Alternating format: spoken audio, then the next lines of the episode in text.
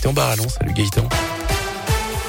Salut Jérôme, bonjour à tous. Elle a une trois habitants relogés dans leur famille à saint En cause cet incendie cette nuit rue Gutenberg dans le quartier de Bellevue. Ça s'est passé vers minuit et demi dans un appartement situé au premier étage d'un immeuble.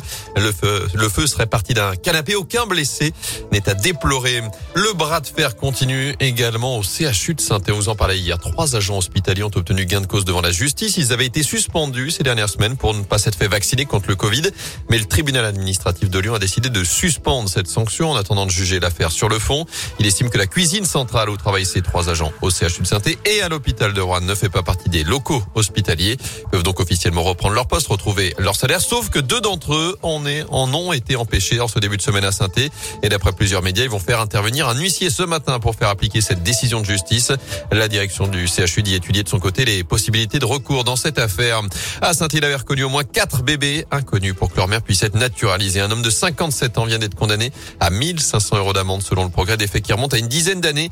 Il aurait rencontré ces femmes dans l'église du Père Riffard à Moreno, le religieux connu à l'époque pour aider les demandeurs d'asile. Ils avaient pourtant l'habitude de les fréquenter. Près de deux Français sur cinq ne sont pas retournés dans un lieu culturel depuis leur réouverture cet été. Résultat d'une étude demandée par le gouvernement, révélée par le journal Le Monde. Seule une personne sur deux, par exemple, qui se rendait au cinéma dans une année normale, y est retournée au moins une fois depuis la mise en place du pass sanitaire. On tombe à 27% pour un concert.